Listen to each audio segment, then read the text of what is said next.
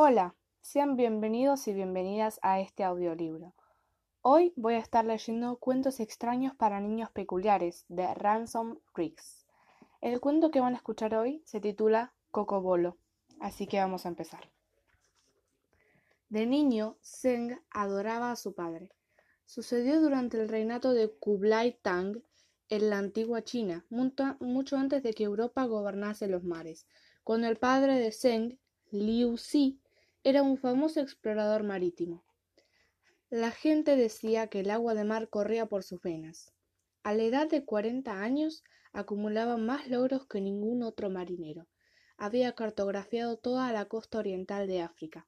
Había entablado contacto con tribus desconocidas en el corazón de Nueva Guinea y Borneo, y había tomado posesión de extensos territorios vírgenes en nombre del imperio. Por el camino luchó con piratas y bandoleros, sofocó un motín y sobrevivió a dos naufragios. Una gran estatua de hierro que miraba al mar con nostalgia le rendía homenaje en el puerto de Tianjin. La estatua era lo único que le quedaba a Zeng de su padre, por cuanto el célebre marino había desaparecido cuando su hijo apenas contaba con diez años. En su última expedición, Liu Xi había partido en busca de la isla de Cocobolo, considerada legendaria durante siglos. Allí, decía la leyenda, los rubíes crecían en los árboles y en los lagos fluía oro líquido. Antes de marcharse, el padre le dijo a Zeng Si acaso no regresase, prométeme que irás a buscarme algún día. No permitas que la hierba crezca bajo tus pies. Obediente, Zeng formuló la promesa, aunque secreto aunque en secreto pensaba que ni el más bravo de los madres podría superar jamás a un hombre como su padre. Pero Liu Xi no regresó. Transcurrido un año sin que nadie tuviera noticias suyas, el emperador celebró un faustuoso funeral en su honor. Zeng estaba desconsolado y se pasó varios días llorando a los pies de la estatua. Cuando creció, sin embargo, descubrió aspectos de Liu Xi que por ser demasiado joven no había comprendido mientras el hombre estaba vivo, y la opinión de que su padre tenía mudo ligeramente. Liu Xi fue un hombre extraño en vida y se tornó aún más peculiar hacia el final de sus días. Corría el rumor de que había enloquecido. Nadaba en el mar durante horas cada día, incluso en invierno, contaba el hermano de Zeng. Apenas soportaba la vida en tierra firme. Se creía capaz de comunicarse con las ballenas, decía el tío de Zeng, de Ai, entre risas. En una ocasión lo oí practicar su lenguaje. Quería que nos mudáramos todos a una isla en mitad de la nada, le explicaba su madre. Le dije, frecuéntanos banquetes en palacio. Alternamos con duques y vizcondes. ¿Por qué íbamos a renunciar a esos lujos para vivir como salvajes en un pedazo de arena? Tras eso prácticamente dejó de hablarme. Liu Xi había protagonizado grandes proezas en sus primeros años, decía la gente, pero pasado un tiempo empezó a perseguir quimeras. Organizó una travesía en busca de una tierra habitada por perros parlantes. Hablaba de un lugar situado en el extremo más septentrional del imperio romano en el que, según afirmaba, vivían mujeres de apariencia cambiante que sabían detener el tiempo. La sociedad bien pensante lo rehuía y al final los nobles dejaron de financiar sus expediciones, así que empezó a costearlas él mismo. Cuando agotó su fortuna personal, dejando a su mujer y sus hijos prácticamente en la ruina, fantaseó con la posibilidad de encontrar el cocobolo con el fin de apoderarse de sus riquezas. Zeng había presenciado como su padre, cómo su padre se hundía en el abismo de sus propias excentridades, y cuando alcanzó la mayoría de edad se aseguró de, no cometer los mismos errores que Liu Xi. El agua de mar también corría por las venas de Zeng, y se hizo marino igual que su padre, pero con objetivos bien distintos. No capitaneó expediciones a lugares desconocidos, ni organizó travesías con el objetivo de colonizar territorios vírgenes en nombre del imperio. Zeng tenía los pies en el suelo y el espíritu de mercader, y supervisaba una flota de buques mercantes. Jamás corría el más mínimo riesgo, evitaba las rutas frecuentadas por piratas y nunca abandonaba las aguas seguras, y se hizo rico. Cuando estaba en tierra firme, llevaba una vida igual de convencional. Acudía a los banquetes de palacio y se, relacionaba con las personas adecuadas. Jamás pronunciaba una palabra de más ni expresaba opiniones polémicas. Su actitud le granjeó una, una buena posición y un ventajoso matrimonio con la sobrina favorita del emperador, una boda que lo dejó a las puertas de la nobleza. Para proteger cuanto había conseguido, Zeng hizo cuanto pudo por desvincularse de su padre. Jamás mencionaba a Liu Si. Se cambió el apellido y fingió que no estaban emparentados. Sin embargo, cuanto mayor se hacía Zeng, más le, costaba ahuyentar el recuerdo de su padre.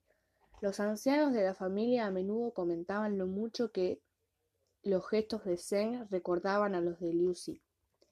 La misma manera de andar, el mismo porte, decía la tía Xipen. Incluso las palabras que escoges. Tengo la sensación de estar viéndolo a él. Así que Zeng intentó cambiar.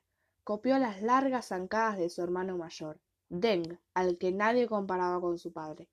Antes de hablar, reorganizaba las frases mentalmente y escogía palabras distintas para expresar lo mismo.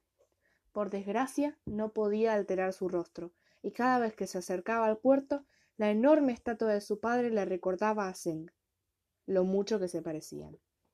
Así que una noche acudió a hurtadillas al muelle pertrechado con un cabo y un cabestrante y sudando a la gota gorda retiró la estatua. Cuando cumplió treinta años empezó a soñar. Lo atormentaban visiones del anciano, famélico, con la tez requemada por el sol y una barba blanca larga por las rodillas, muy distinto al Liu, al Liu que recordaba que se le aparecía agitando los brazos con desesperación desde la orilla desierta de una árida isla. Zeng despertaba angustiado a altas horas de la madrugada, con la frente perlada de sudor y atormentado por la culpa. Le había hecho una promesa a su padre, y ni se había planteado la posibilidad de cumplirla. Ven a buscarme. Su herborista le preparó un potente brebaje, que Zeng tomaba cada noche antes de irse a dormir y lo sumía en un sopor profundo y sin sueños hasta la mañana siguiente. Privado del acceso a sus sueños, el padre de Zeng encontró otras maneras de acosarlo. Cierto día, Zeng se sorprendió a sí mismo vagando por los muelles, presa del misterioso impulso de saltar al agua y ponerse a nadar. En pleno invierno. Se aguantó las ganas y durante semanas no se concedió permiso para ni siquiera mirar al mar. Poco tiempo después capitaneaba un viaje a Shanghái cuando, estando en la bodega, llegó a sus oídos el canto de una ballena. Acercó la oreja al casco y escuchó. Por un instante creyó entender lo que la ballena, con sus gemidos largos y ultraterrenos, le decía. Co, co, bo, lo. Se tapó los oídos con algodón, subió la cubierta y se negó a bajar durante el resto de la travesía. Albergaba el temor secreto de estar perdiendo la cabeza, igual que su padre en el pasado. De regreso a tierra firme tuvo otro sueño, uno que ni siquiera su somnífero logró ahogar. En él, Zen se abría paso por la maleza de una isla tropical, mientras una suave lluvia de rubíes lo envolvía. El aire saturado de humedad parecía soplar su nombre. Seng. Seng. Y si bien notaba la presencia de su padre a su alrededor, no lo veía por ninguna parte. Agotado se sentaba a descansar sobre la hierba, que súbitamente se despegaba de la tierra para envolverlo en un asfixiante abrazo. Despertó de golpe y porrazo con un horrible picor de pies. Cuando apartó las mantas, descubrió alarmado que los tenía envuelto en hierbas. Intentó sacudírsela a manos a manotazos, pero las hojas surgían directamente de su piel, se brotaban de las plantas. Aterrorizado ante la posibilidad de que su esposa se diera cuenta, Zeng se levantó de la cama, corrió al baño y se los afeitó. ¿Qué demonios me está pasando? pensó. La respuesta era más que evidente. Había perdido un tornillo, siguiendo los pasos de su padre. Por la mañana, cuando se levantó, descubrió no sólo que la hierba volvía a envolverle los pies, sino que se le habían brotado largas lianas de algas de las axilas. Se encerró en el baño a toda prisa, se arrancó las algas, le dolió horrores, y se afeitó los pies por segunda vez. Al día siguiente despertó con los apéndices de costumbre en los pies y de las axilas, pero el misterio había dado otra vuelta de tuerca. La cama estaba cubierta de arena. Zeng la había exudado a través de los poros durante la noche.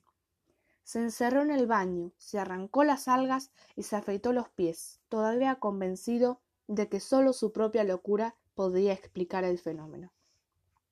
Sin embargo, cuando regresó al dormitorio, la arena seguía allí, por toda la cama, por encima de su esposa, entre su melena. La mujer ya había despertado y muy preocupada hacía vanos esfuerzos por quitársela de encima. Si ella también la veía, comprendió Zeng, debía ser real. La arena, la hierba, todo. Y eso significaba que no había enloquecido al fin y al cabo. Le estaba pasando algo raro. Zeng consultó al arborista, que le recetó un apestoso ungüento para que se lo frotara por el cuerpo. Cuando el remedio no funcionó, acudió al cirujano, quien admitió no poder ofrecerle ninguna solución aparte de amputarle los pies y obturarle los poros con pegamento. Zeng rehusó, como es natural, y pidió su opinión, su opinión a un monje que accedió a rezar por él. Pero Zeng se quedó dormido mientras oraban y descubrió al despertar que la celda del monje estaba llena de arena. El monje, muy enfadado, lo echó de allí a patadas.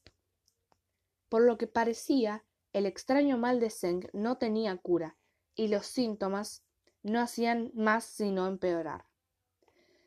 La hierba de sus pies crecía ahora a todas horas, y no solo durante la noche, y por, culpa de las algas apestaba más que una playa con marea baja. Su esposa comenzó a dormir en la cama de otra habitación. A Zeng le preocupaba que sus socios descubrieran su condición y lo apartaran de la empresa. De ser así, se arruinaría. Desesperado, empezó a considerar la idea de amputarse los pies y taparse los poros con pegamento. Pero entonces, como si un recuerdo le hubiera iluminado súbitamente su mente, las últimas palabras que pronunciara su padre antes de partir resonaron en sus oídos. No permitas que la hierba crezca bajo tus pies. De repente, aquel misterioso consejo que nunca acabó de entender cobró sentido. Se trataba de un mensaje, un mensaje codificado, el padre de Zeng conocía el destino que le aguardaba a su hijo. Lo sabía porque a él le había sucedido lo mismo. Compartían algo más que un rostro, unos andares y una manera de hablar. También compartían aquella extraña dolencia. Ven a buscarme, le había dicho. No permitas que la hierba crezca bajo tus pies. Liu Xi no había partido en busca de un tesoro mítico. Se había marchado para encontrar una cura a su mal y si Zeng deseaba liberarse de aquella peculiaridad y volver a llevar una vida normal, tendría que cumplir la promesa que le hiciera a su padre en la infancia. Aquella noche, a la hora de la cena, anunció sus intenciones a la familia. He decidido organizar un viaje para buscar a nuestro padre, dijo. Todos reaccionaron con incredulidad. Otros lo habían intentado antes de él, sin conseguirlo. Le recordaron. El, emperador en persona había financiado las travesías, pero nunca se halló el menor rastro del hombre ni de su expedición. ¿Acaso él, un mercader que jamás se había apartado de las seguras rutas comerciales, esperaba tener mejor suerte que los demás? Lo conseguiré, ya lo veréis, le aseguró Zeng. Solo tengo que dar con la isla de mi padre. Solo tengo que dar con la isla que mi padre estaba buscando. No la encontrarás ni aunque fueras el mejor navegante del mundo. objetó la tía Xi. ¿Cómo vas a encontrar un lugar que no existe? Zeng estaba decidido a demostrarle a su familia que se equivocaba. La isla existía y él sabía cómo encontrarla. Dejaría de tomar el somnífero y permitiría que sus sueños lo guiaran. Si eso no funcionaba, escucharía a las ballenas. Su segundo de a bordo trató de disuadirlo también. Aun en el caso de que la isla existiera, razonó, todos los marineros que decían haberla visto juraban que era imposible arribar a ella. Afirmaban que se desplazaba durante la noche. ¿Cómo esperas atrapar a una isla que se escapa? le preguntó. Construyendo el navío más rápido que haya existido jamás, repuso Zeng. El hombre, el hombre gastó el grueso de su fortuna en construir aquel barco, al que bautizó con el nombre de improbable. El proyecto lo dejó al borde de la ruina y tuvo que repartir pagares para encontrar a la tripulación. Su esposa no daba crédito. Acabaremos en un asilo, se lamentó. Tendré que ponerme a lavar para no morir de hambre. Cuando llegue a Cocobolo, cogeré tantos rubíes como pueda transportar, prometió Zeng. Seré aún más rico que antes. Ya lo verás. Por fin el improbable zarpó. Se rumoreaba que la isla de Cocobolo estaba al sudeste de Ceilán, en el Océano Índico, pero nunca se, se la había oteado dos veces en el mismo sitio. Zeng dejó de tomar el medicamento para dormir y aguardó la llegada de sueños proféticos. Mientras tanto, el improbable arribó a Ceilán. Por el camino preguntaron por Cocobolo a otros barcos. La avisté en el horizonte oriental hace tres semanas, dijo un pescador, señalando las aguas. Hacia el mar Arábigo. El sueño de Zeng estaba siendo decepcionantemente tranquilo, así que pusieron rumbo al levante. En el mar Arábigo coincidieron con un capitán de navío que afirmó haber visto la isla dos semanas atrás. Hacia poniente, cerca de Sumatra, dijo. Para entonces, Zeng había empezado a soñar, pero sus sueños carecían de sentido, de modo que navegaron en dirección oeste. En Sumatra, un hombre les gritó desde un acantilado que Cocobolo había sido oteada por los mares del sudeste, cerca de Tindadó. La habéis pasado de largo, informó. El viaje prosiguió de esa guisa durante varios meses. La tripulación se estaba poniendo nerviosa y corrían rumores de un motín inmitente. El segundo de a bordo suplicó a Zeng que renunciara. Si la isla existiera realmente, ya habríamos dado con ella a estas alturas, alegó. Zeng pidió más tiempo. Pasó aquella noche rezando para recibir sueños proféticos, y todo el día siguiente encerrado en la bodega con la oreja pegada al casco, atento al canto de las ballenas. Los cantos y los sueños brillaban por su ausencia, y Zeng empezaba a desesperarse. Si regresaba a casa con las manos vacías, estaría en la ruina y ni siquiera tendría el remedio contra su mal. Su mujer lo abandonaría, seguro. Su familia lo repudiaría. Los inversores se negarían a respaldarlo y su negocio se hundiría se encaminó a la proa del barco, desanimado, y contempló las turbulentas aguas verdes. Sintió el impulso repentino e irresistible de nadar. En esta ocasión no lo reprimió. Su cuerpo golpeó el agua con una fuerza inusitada. La corriente intensa e insoportablemente fría lo arrastró a las profundidades. No opuso resistencia. Se estaba ahogando. De entre la oscuridad surgió un ojo inmenso suspendido en un muro de piel grisácea. Pertenecía a una ballena, que nadaba rauda hacia él. Instantes antes de chocar con Zeng, la ballena se hundió y desapareció de su vista. Igual de súbitamente, Zeng notó algo sólido a sus pies. La ballena lo impulsaba desde abajo hacia la superficie. Emergieron los dos a la vez. Con los pulmones llenos de agua, Zeng tosió para expulsarla. En ese momento, alguien le lanzó un cabo desde el barco y él se lo ató a la cintura.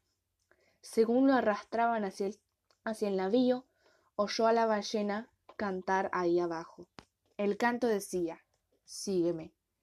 Mientras lo izaban a la cubierta, Zeng vio a la ballena alejarse nadando. Aunque temblaba de frío y le costaba respirar, halló fuerzas para gritar Seguid a esa ballena. El improbable desplegó las velas e inició la persecución. Siguieron a la ballena durante todo el día y luego durante toda la noche, ubicándola a partir del rocío que el animal expulsaba por el espiráculo. Cuando salió el sol, divisaron una isla en el horizonte, una que no aparecía en los mapas. Tenía que ser Cocobolo. Pusieron rumbo al islote a la velocidad del viento, y en el transcurso de la jornada, lo que antes fuera una manchita en el horizonte, fue aumentando de tamaño. Pero la noche cayó antes de que pudieran alcanzar la costa, y al amanecer la isla volvía a ser un punto en la lejanía. Es tal como decían, se maravilló Zeng. La isla se mueve. Persiguieron a la isla a lo largo de tres jornadas. Cada día creían estar a punto de atraparla, y cada noche se les escapaba. Al cuarto día un fuerte viento los empujó hacia el islote a toda velocidad, y por fin el improbable arribó a la costa. Fondió en una cala en el instante en el que el sol se hundía en el horizonte. Zeng llevaba meses soñando con ver Cocobolo, y sus ensoñaciones se habían desmadrado un tanto. La realidad tenía poco que ver con sus visiones. No había cataratas de oro derramándose en el mar, ni las laderas rutilantes por efecto de los rubíes que crecían en los árboles. No era más que un tosco islote de vulgares laderas cubiertas de tensa vegetación, idéntico en todo a los miles de islas que dejaba atrás en sus viajes. Para mayor decepción, no encontró ni rastro de la expedición de su padre. Había fantaseado con la idea de hallar un barco embarrancado en la playa, y al propio anciano, náufrago desde hacía dos décadas, esperándolo entre una cala con el remedio en la mano. Sin embargo, sólo vio una media luna de arena blanca sobre un fondo de palmeras que se agitaban al viento. El barco echó el ancla y Zeng vadeó la costa hasta la orilla con su segundo de a bordo y una avanzadilla de hombres armados. Se dijo que era demasiado pronto para dejarse llevar por la decepción pero tras varias horas de pero tras varias horas buscando sin encontrar a Liu Xi, ni el menor signo de asentamiento humano, el desaliento se apoderó de él. La noche empezaba a caer. Estaban a punto de acampar cuando oyeron un rumor entre los árboles. Una pareja de jaguares surgió de entre la maleza y lanzó un rugido aterrador. Los hombres se dispersaron, dispararon flechas a los jaguares, algo que solo sirvió para enfurecerlos aún más si cabe. Un jaguar saltó hacia Zeng, que salió huyendo como alma que lleva el diablo. Corrió selva a través hasta perder el resuello. Con la ropa llena de con la ropa hecha jirones a causa de los pinchos y las zarzas, se detuvo a descansar. Cuando hubo recuperado el aliento, aguzó los oídos con la esperanza de escuchar a sus hombres, pero no oyó ni el menor ruido. Estaba solo y perdido, en la casi completa oscuridad. Decidió buscar cobijo. Tras caminar un buen rato, llegó a un grupo de cuevas. Un aire caliente y húmedo las recorría de lado a lado a intervalos regulares. Le pareció un lugar tan bueno como cualquier otro para descansar, y se agachó para entrar. Cavó un pequeño hoyo y encendió una hoguera. En cuanto el fuego empezó a arder, la tierra tembló a sus pies y un grito ensordecedor brotó de las entrañas de la cueva. Apágalo, apágalo. atronó la voz. Aterrado, Zeng echó arena sobre las llamas. Según el fuego se extinguía, la tierra dejó de temblar. ¿Por qué me haces daño? le reprochó la poderosa voz. ¿Qué te he hecho yo? Zeng no sabía a quién se dirigía, pero juzgó oportuno contestar. No pretendía lastimar a nadie, dijo. Solo quería preparar algo para comer. Ya. ¿Y qué te parecería que yo te excavara un hoyo en la piel y encendiera una hoguera? La mirada de Zeng se posó en el foso del fuego extinguido que ahora se estaba llenando rápidamente de oro líquido. ¿Quién eres? preguntó la voz. Me llamo Zeng. Soy natural de la ciudad portuaria de Tianjin. Siguió un largo silencio y acto seguido una cascada de profundas carcajadas retumbó en la caverna. Has venido por fin. dijo la voz. No sabes cuánto me alegro de verte, querido hijo. No entiendo nada, se extrañó Zeng. ¿Quién es? Vaya, ¿no reconoces la voz de tu padre? Mi padre. exclamó Zeng, que se volvió a mirar a su espalda. ¿Dónde estás? Nuevas risotadas resonaron por la cueva. Por todas partes, dijo la voz. Un trozo de tierra se elevó junto a Zeng para envolverlo en un abrazo arenoso. Cuánto te he echado de menos, querido Zeng. Conmocionado, Zeng comprendió que no estaba hablando con un gigante desconocido en la caverna, sino con la propia cueva. Tú no eres mi padre, acusó zafándose del brazo. Mi padre es un hombre, un ser humano. Lo era, corrigió la voz. He cambiado desde la, desde la última vez, como puedes ver, pero siempre seré tu padre. Pretendes engañarme. Te llamas Cocobolo, te desplazas por la noche y rellenas tus agujeros de oro líquido. Eso dicen las leyendas. Lo mismo se podría decir de cualquier hombre transformado en isla. ¿Hay otros como tú? Por doquier. Verás, Cocobolo es algo más que una isla. Todos somos Cocobolo, pero yo soy tu padre. Te creeré si me lo demuestras, lo desafió Zeng. ¿Cuáles fueron tus últimas palabras antes de partir? Ven a buscarme, repuso la voz, y no permitas que la hierba crezca bajo tus pies. Zeng cayó, cayó de rodillas y se echó a llorar. Era verdad, su padre era la isla, y la isla era su padre. Las cavernas correspondían a los ojos y a la boca. La tierra era su piel, la hierba su cabello. El oro que ahora llenaba el hoyo de que había excavado Zeng era su sangre. Si su padre había acudido a ese islote en busca de un remedio a su mal, había fracasado, igual que Zeng. Lo embargó la desesperación. ¿Acaso estaba condenado, condenado a convertirse en eso? Oh, padre, es horrible, horrible. No es horrible, replicó el padre ofendido. Me gusta ser una isla. ¿De veras? Tardé un tiempo en acostumbrarme, es cierto, pero lo prefiero mil veces a la alternativa. ¿Y qué tiene de malo ser un hombre? Ahora era Zeng el que se sentía insultado.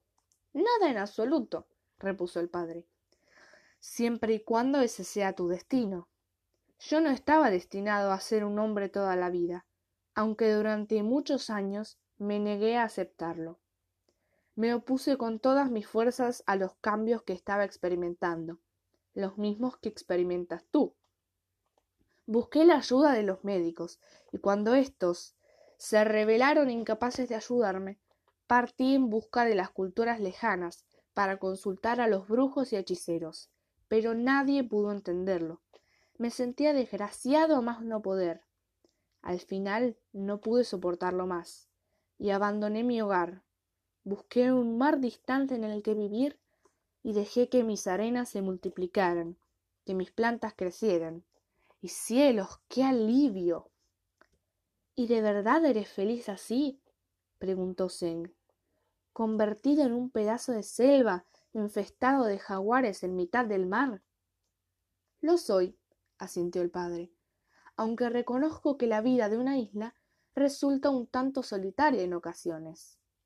El único cocobolte de mí que vive en esta parte del mundo es un vejestorio aburrido, y los únicos seres humanos que me visitan quieren sacarme la sangre. Pero si mi hijo estuviera a mi lado, ay mi dicha sería completa lo siento replicó Zeng. Pero no he venido para eso. No quiero ser una isla. Quiero ser normal.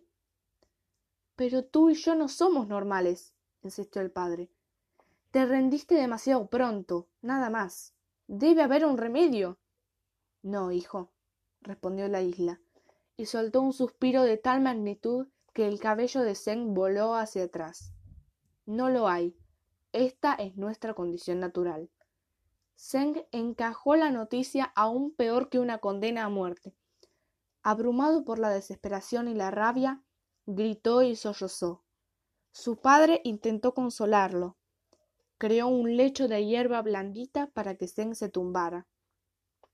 Cuando empezó a llover, inclinó las palmas para que le protegieran del agua. Y después de que Zeng se durmiera agotado, su padre mantuvo a raya a los felinos de la selva con espantosos truenos. Cuando Zeng despertó por la mañana, había superado su estado de desesperanza. Poseía una voluntad de hierro y se negaba a aceptar que fuera a perder su condición humana. Lucharía por ella, con remedio o sin él, y si hacía falta, se dejaría la vida en ello. En cuanto a su padre, solo pensar que en él lo embargaba una tristeza insoportable, así que decidió no dedicarle ni un pensamiento más. Se levantó y echó a andar. Espera, gritó el padre. Por favor, quédate y únete a mí. Seremos islas gemelas, tú y yo. Formaremos un pequeño archipiélago. No nos haremos, nos haremos mucho, mutua compañía. Es nuestro destino, hijo. No es nuestro destino, replicó Zen con amargura. Tú lo escogiste. Y se internó en la selva. El padre no intentó detenerlo, aunque habría podido hacerlo con facilidad. Un gemido apenado surgió de la boca. Cueva junto con oleadas de un aliento ardiente que barrieron la isla entera. Según lloraba, las copas de los árboles temblaban y se agitaban, lo que arrancó una suave lluvia de rubíes de las ramas. Recogiendo uno por aquí, y otro por allá, Zeng se llenó los bolsillos, y para cuando llegó a la cala y volvió a embarcar, había recogido suficientes lágrimas paternas como para pagar el sueldo de toda la tripulación y rellenar sus polvorientas arcas cuando regresara a casa. Sus hombres lo vitorearon a su llegada, por cuanto estaban convencidos de que los jaguares lo habían devorado. A la orden de Zeng llevaron las anclas y pusieron rumbo a Tiajín. ¿Y qué pasa con tu padre?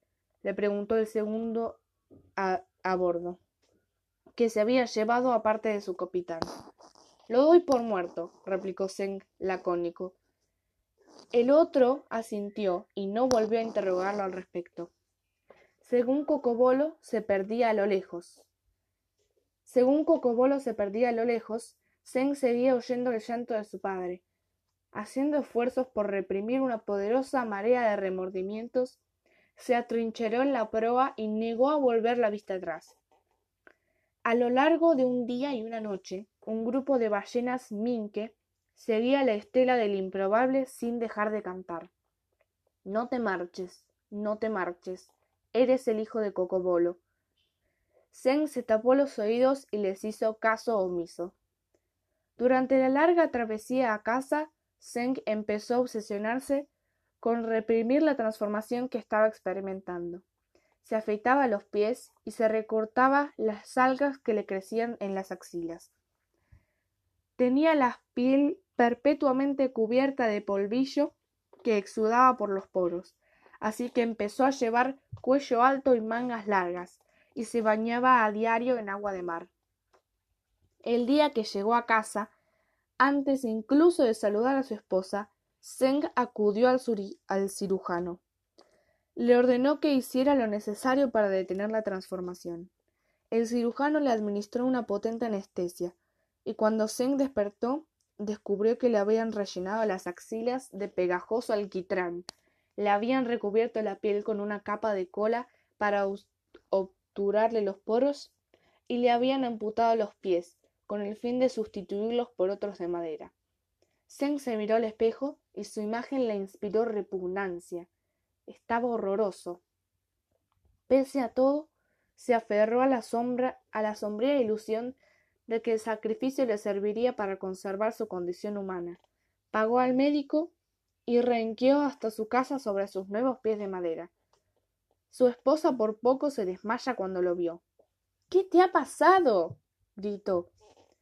Zeng inventó la excusa de que, de que había resultado herido mientras rescataba a un hombre en el mar, y algo acerca de una alergia al sol tropical para explicar el pegamento en la piel. Contó las mismas mentiras a su familia y a sus socios, junto con el cuento de que había hallado el cuerpo de su padre en Cocobolo. Liu Si les dijo había muerto. Ellos mostraron más interés en los rubíes que Zeng había traído consigo. Durante un tiempo la vida le sonrió. Ya no le crecían extraños apéndices en el cuerpo. Renqueando de acá para allá sobre sus pies de madera, había cambiado una dolencia extraña por otra relativamente normal, y podía vivir con eso.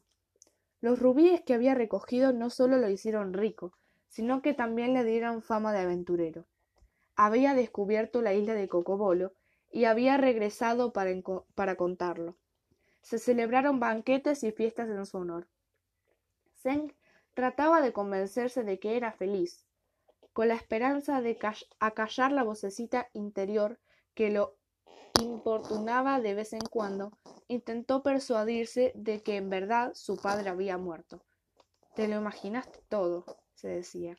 Es imposible que esa isla fuera tu padre. Sin embargo, en ocasiones, cuando el negocio lo llevaba a las inmediaciones del puerto, aún alcanzaba a oír el canto de las ballenas, que lo llamaban de vuelta a Cocobolo. De vez en cuando, mientras miraba el mar a través de un catalejo, creía ver una manchita en el horizonte, que no era un barco ni ninguna isla cartografiada. Poco a poco, con el transcurso de las semanas, empezó a notar una extraña presión que se le acumulaba dentro. La sensación empeoraba cuando estaba cerca del agua. Parecía recordarle a su, a su cuerpo que no estaba bien como estaba. Si se plantaba al final del muelle y dejaba vagar la mirada por el mar, notaba cómo la hierba, la arena y las algas que había confinado en sí mismo pugnaban por salir. Dejó de acercarse al agua. Juró que jamás en la vida volvería a hacerse a la mar. Compró una casa tierra adentro para perder de vista el océano por completo. Pero tampoco aquello bastó. Notaba la presión cada vez que se bañaba, se lavaba la cara o lo pillaba un chaparrón.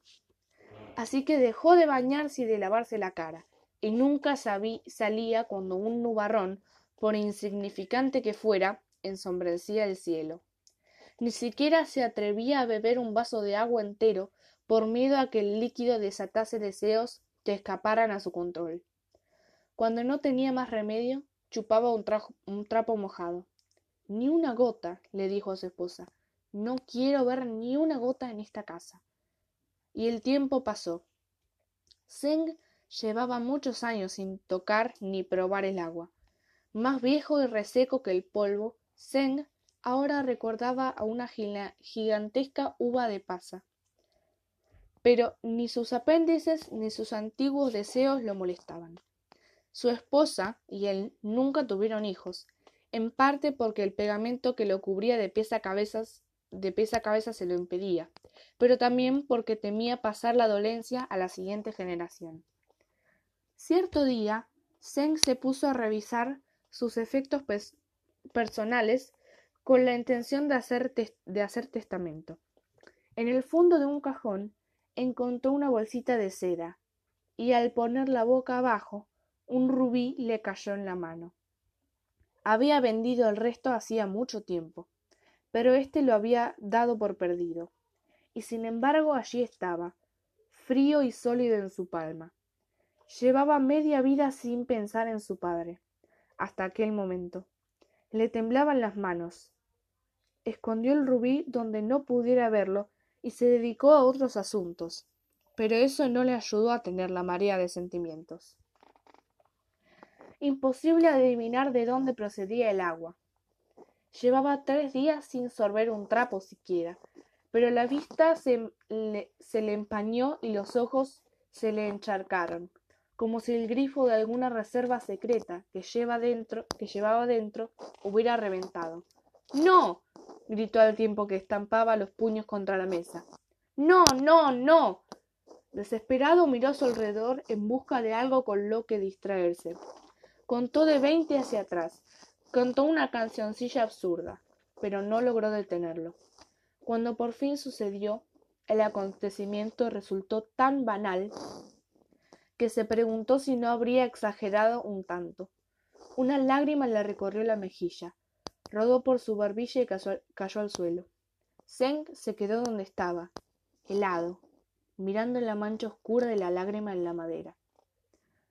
Durante unos instantes todo siguió en calma y en silencio. Pero luego, luego, aquello que Zeng más temía sucedió.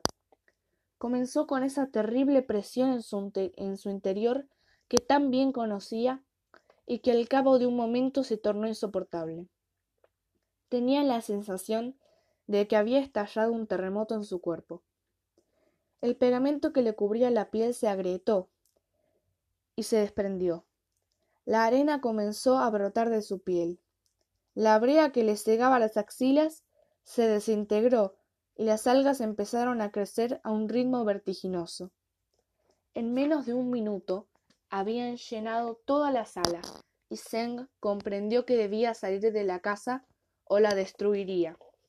Corrió al exterior, donde lo recibió un diluvio.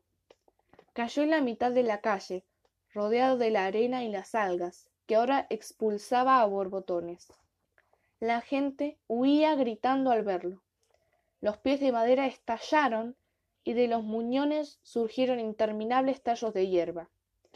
El cuerpo de Zeng empezó a crecer según la lluvia y la hierba, mezcladas con la arena, formaban tierra, capas y capas que lo envolvían como piel sobre piel.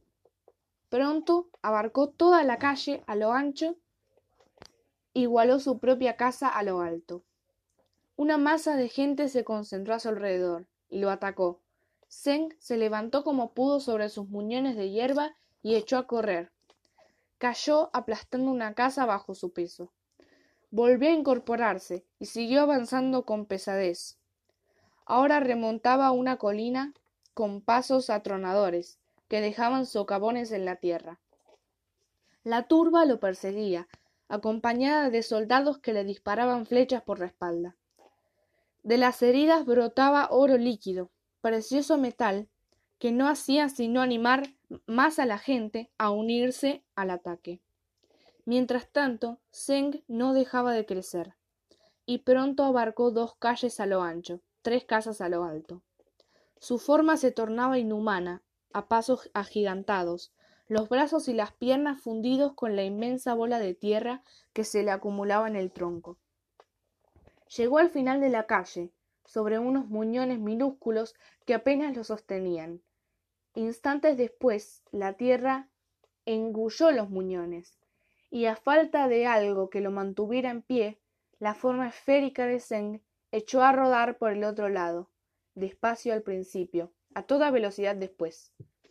Conforme avanzaba, el imparable aplastaba casas, cada paso sin dejar de crecer.